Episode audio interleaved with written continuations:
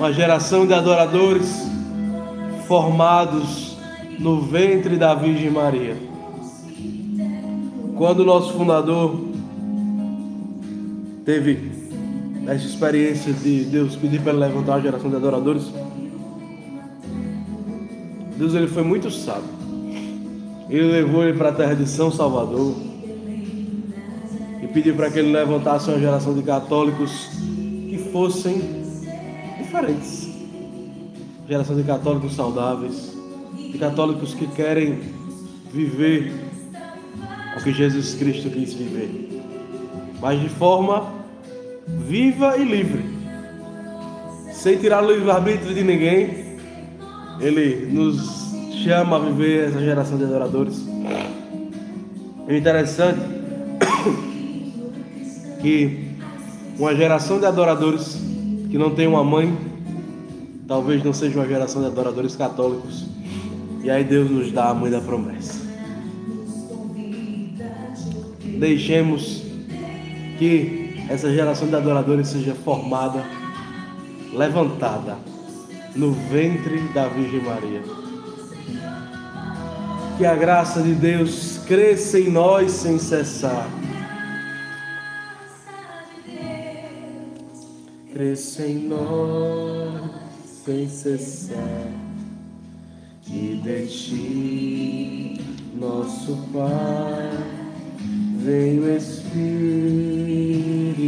Santo de amor a gerar e formar Cristo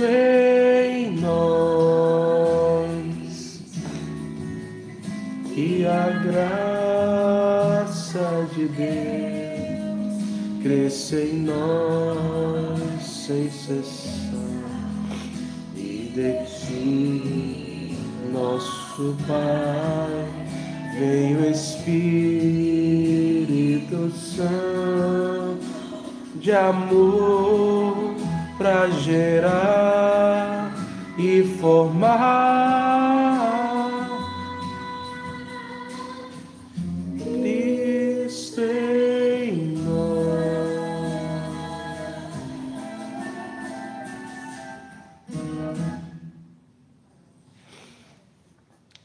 Louvado seja nosso Senhor Jesus Cristo, para sempre seja louvado e amado.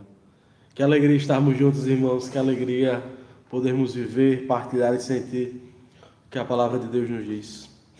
Hoje estamos num dia muito festivo para a igreja, é, festivo também para a igreja de Olinda e Recife, onde eles celebram sua padroeira, mas para toda a igreja católica universal e professa Jesus Cristo como seu único Senhor e Salvador. É, hoje é dia de Nossa Senhora do Carmo. E eu queria poder fazer um paralelo, porque, entenda, o Monte Carmelo era um monte de subida para encontro com Deus. Lembre-se, todo monte que é celebrado na Bíblia é um lugar de encontro para com Deus, um lugar de encontro do seu povo para com Deus.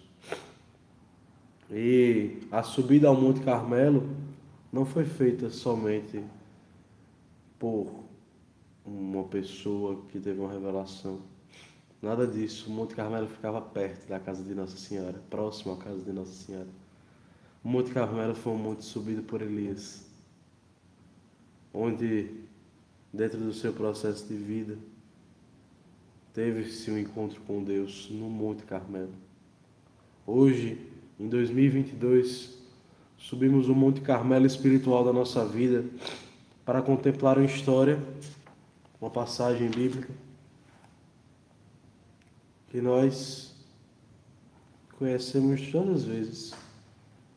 Uma passagem que já foi lida para nós por tantas vezes.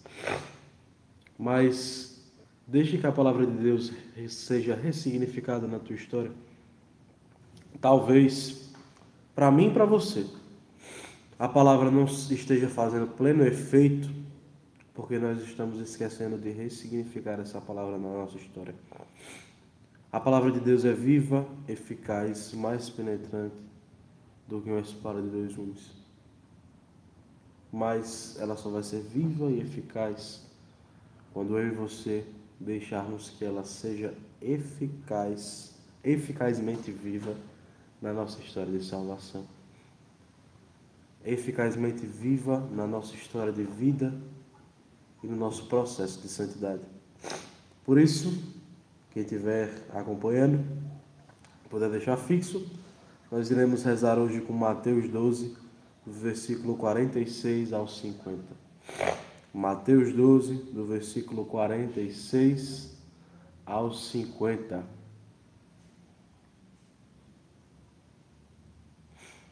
O Senhor esteja conosco, Ele está no meio de nós. Proclamação do Evangelho de Jesus Cristo, segundo Mateus. Glória a vós, Senhor. Naquele tempo, enquanto Jesus estava falando às multidões, sua mãe e seus irmãos ficavam do lado dele, do lado de, do lado de fora, procurando falar com ele. Alguém disse a Jesus: Olha, tua mãe e teus irmãos estão aí fora e querem falar contigo. Jesus perguntou àquele que tinha falado: Quem é minha mãe? Quem são meus irmãos? E estendendo a mão para os discípulos, Jesus disse: Eis minha mãe e meus irmãos, pois todo aquele que faz a vontade do meu Pai que está nos céus, esse é meu irmão, minha mãe, meu irmão, minha irmã e minha mãe. Esta é para nós palavra da salvação. Glória a vós, Senhor. Eita Jesus bom. Eita, Jesus, que não deixa a gente ser confundido. Primeiro aspecto que precisa ficar, ficar claro para nós é que, que muitas vezes os nossos irmãos protestantes, por não saberem algumas palavras chaves da nossa língua mãe, o hebraico, acabam desvencilhando essa passagem. Dentro do, do, da língua hebraica, é, a palavra irmão tinha um significado maior do que é na língua portuguesa. Nós estamos na língua mais complexa do mundo, tá, gente? A língua portuguesa, ela é extremamente difícil de ser aprendida. Perceba, é, não querendo exaltar, certo? Mas a língua inglesa, ela é muito mais fácil de ser aprendida, mesmo não tendo aprendido até hoje. Vale salientar, né? do que a língua portuguesa. A língua inglesa ela possui pronomes, coisas específicas que têm diversos sentidos. Palavras que possuem diversos sentidos, tanto o inglês americano quanto o inglês britânico. O italiano possui palavras que podem ser utilizadas de várias formas, com entonações diferentes, com trocas mínimas, mas que têm uma sequência lógica. A língua portuguesa ela é complexa no seu dialeto, porque ela é uma mistura de várias línguas latinas. Então, essas línguas latinas vieram com uma carga muito grande do espanhol, uma carga muito grande do italiano, que também derivavam uma carga muito grande do latim, mas a língua portuguesa tornou-se uma língua é, de grande peso em sua escrita e em seu falar nós estamos falando uma das línguas mais difíceis do mundo. Alguns estudiosos dizem que até mesmo falar mandarim é mais fácil do que falar português. Misericórdia. Se Volga estivesse escutando essa, esse estudo da palavra, ela já ia estar dizendo, está amarrado. Mas está amarrado não, é difícil mesmo escrever o português. E dentro da, da linguagem falada pelo povo de Cristo naquela época, a palavra irmãos significava uma grande leva de parentes consanguíneos, por exemplo, primos, amigos. Além de, de consanguinidade, né, de ligação intrafamiliar. Então, nesse primeiro momento a gente já tem que já vamos desmascarar um negócio que Nossa Senhora não teve mais filhos, tá? Os filhos adotivos de Maria somos nós, mas sanguinamente só Jesus Cristo. Então, fica mais fácil de compreendermos o fato de que se as pessoas dizem que Nossa Senhora teve outros filhos, isso aí é falácia mesmo, mentira, não teve. Então, dito a parte material deste evangelho, vamos entrar no âmbito espiritual e deixar que o Senhor nos fale, deixar que o Senhor mova aos nossos olhos é, aquilo que temos de encontro para com Ele. E o primeiro olhar que eu queria trazer para nós é que, mesmo na vida pública de Jesus, as pessoas que estavam com Ele não estavam longe.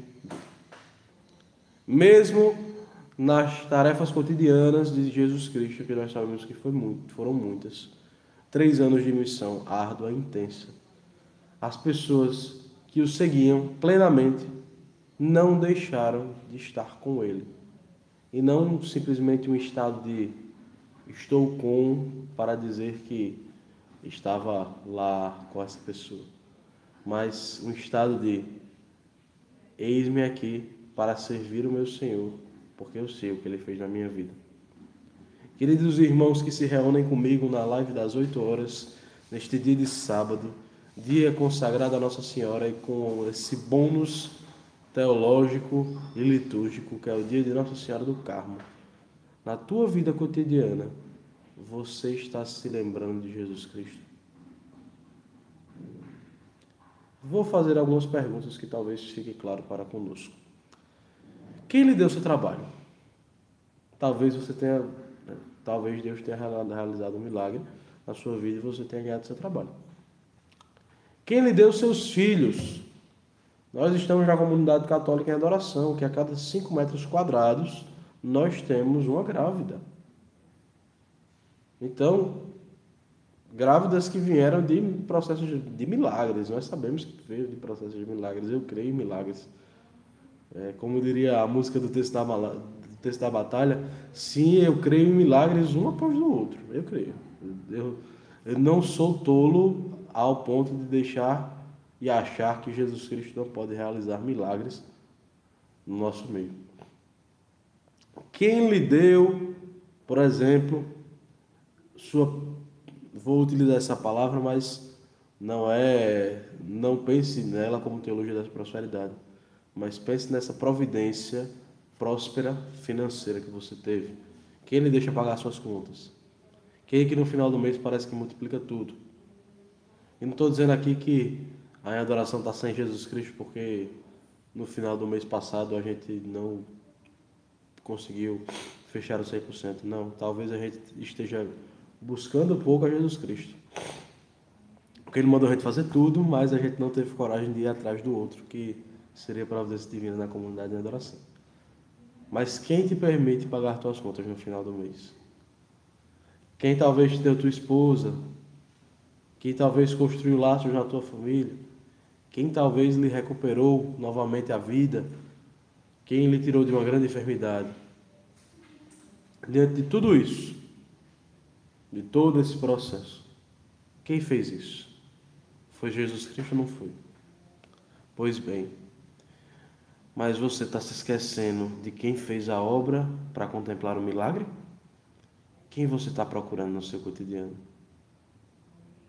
Isso acontece com gestos simples. Jesus pode ter lhe dado seu trabalho e você fica usando a desculpa dele para não vir adorar uma hora por dia, por exemplo.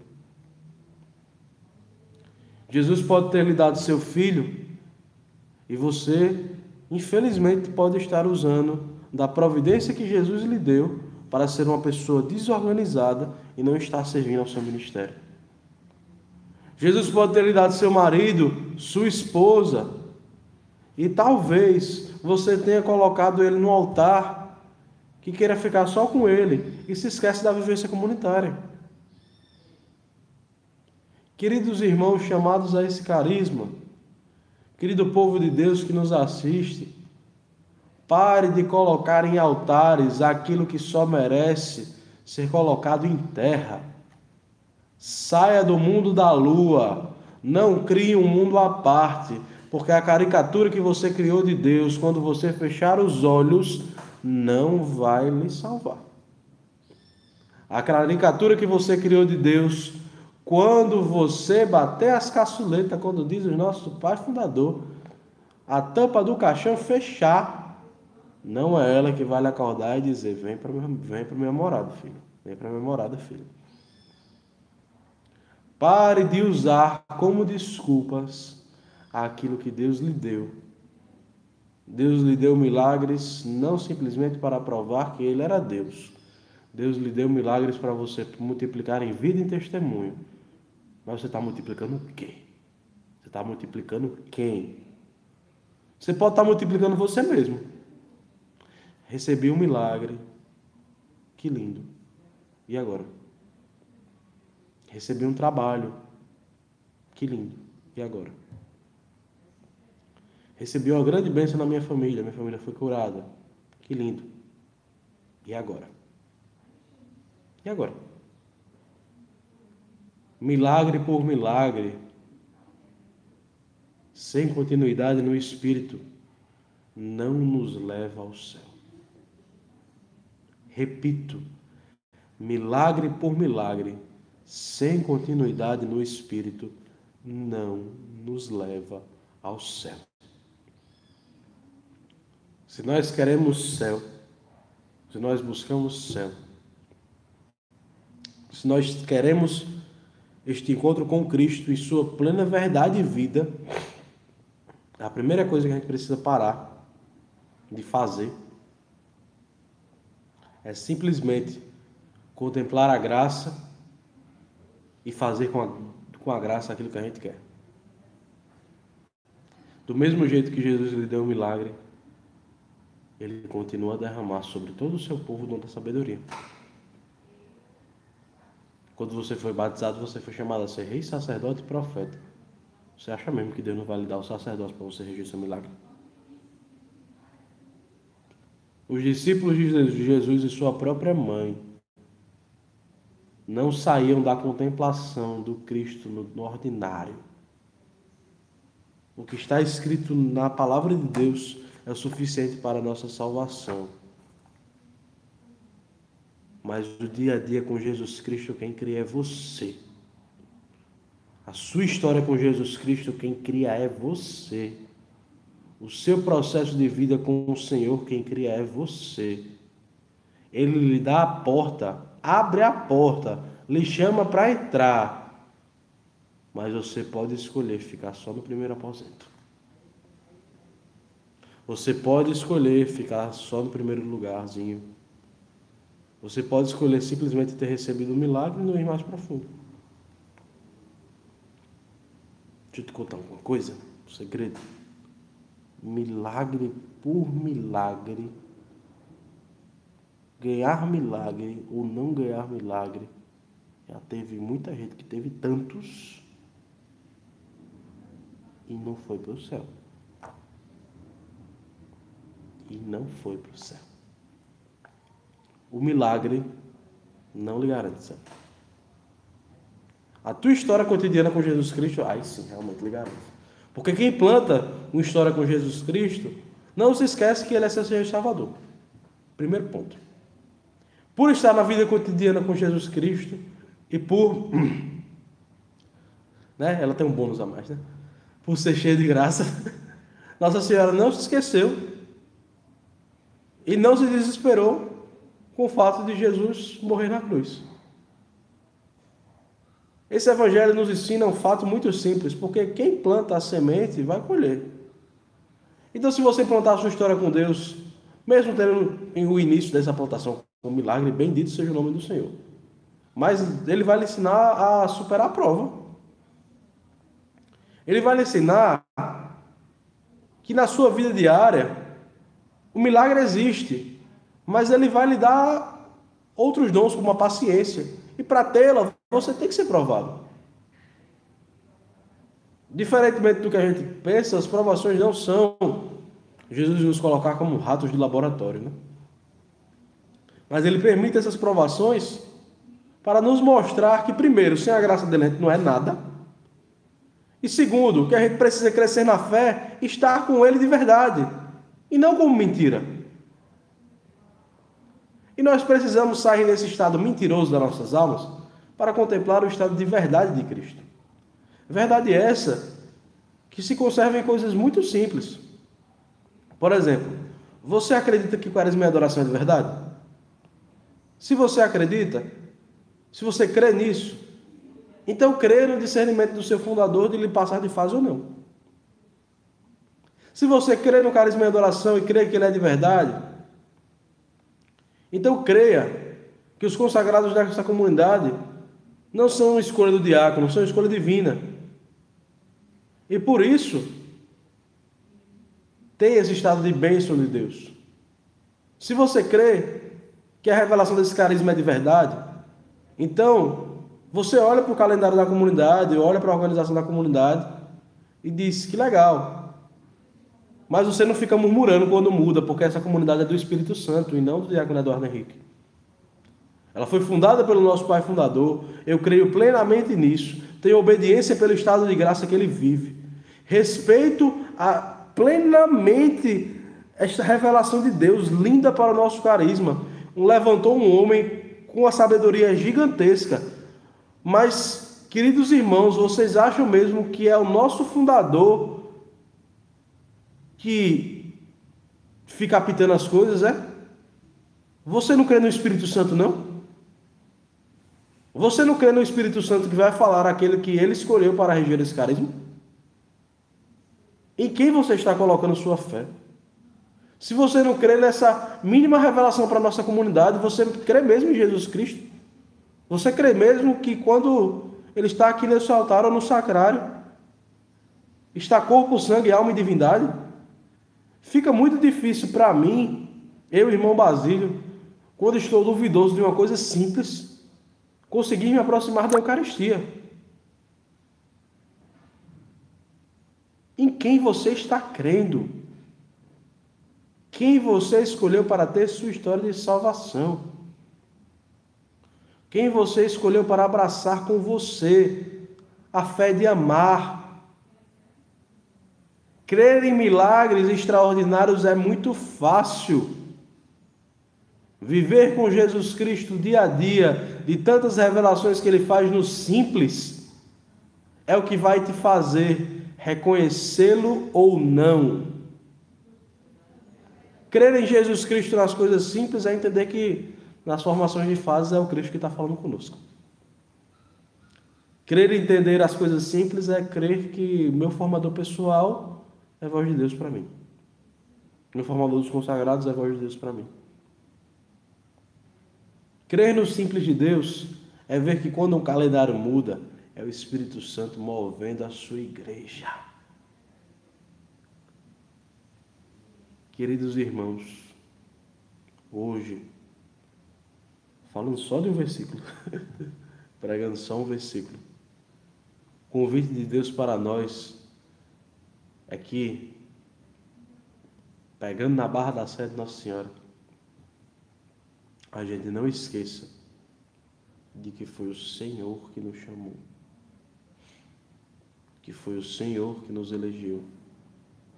Mas se eu não trabalho o meu cotidiano com Jesus Cristo, eu não vou conseguir chegar aos céus. Trabalhe o seu simples. Era no dia a dia que os apóstolos compreenderam que Cristo era o Senhor. E mesmo assim não compreenderam plenamente. Perceba.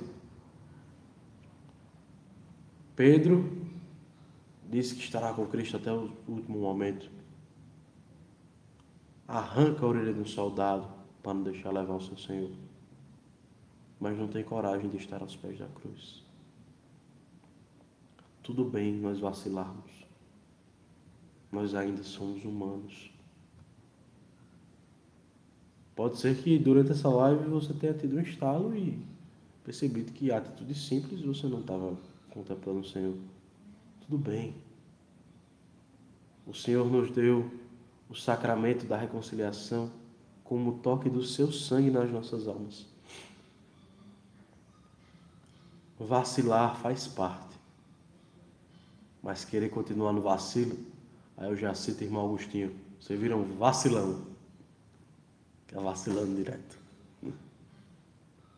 Vacilar faz parte.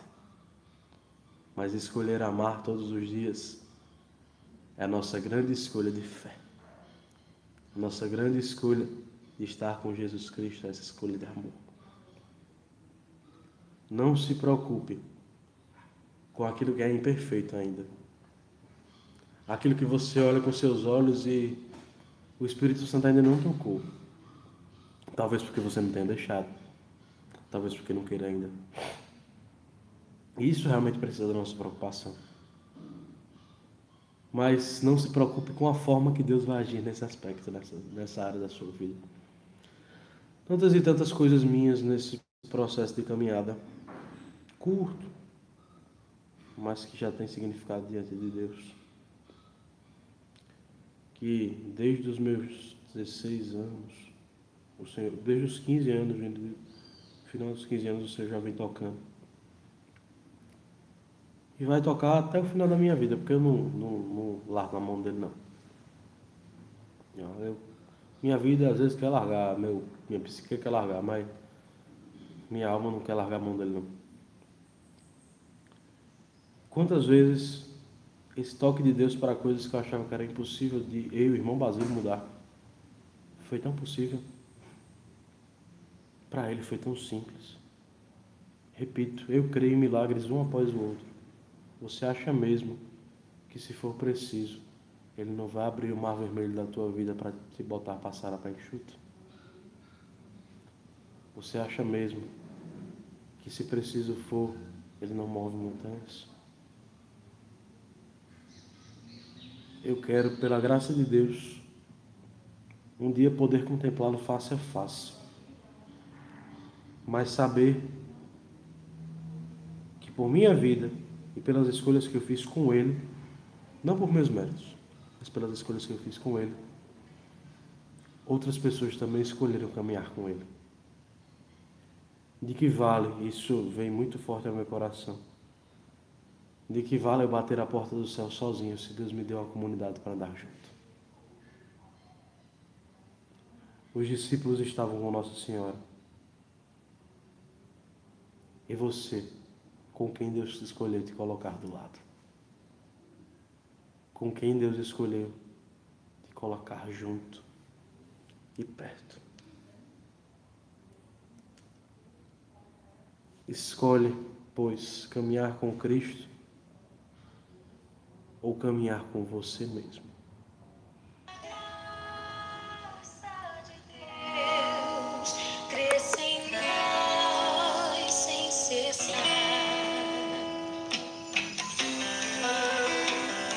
Que a graça desse Deus nos mostre os pontos da nossa história que ainda precisam ser transfigurados por Cristo e que a Mãe da Promessa nos ensine a caminhar com eles de verdade. Quando teu pai revelou o segredo a Maria que pela força do Espírito concederia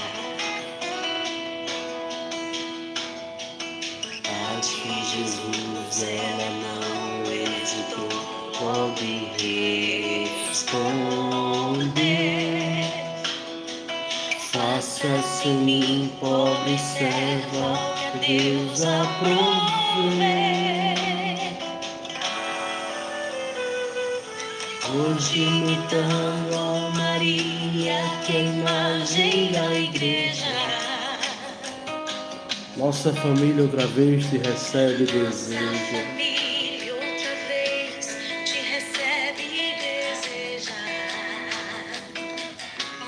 Que o Senhor nos abençoe, nos livre de todo mal, nos conduza à vida eterna. Eis aqui um povo adorador. Eis aqui os teus servos, Senhor. Que a graça de Deus cresça em nós sem cessar. Que a graça de Deus cresça em nós sem cessar. E de ti, nosso Pai, vem o Espírito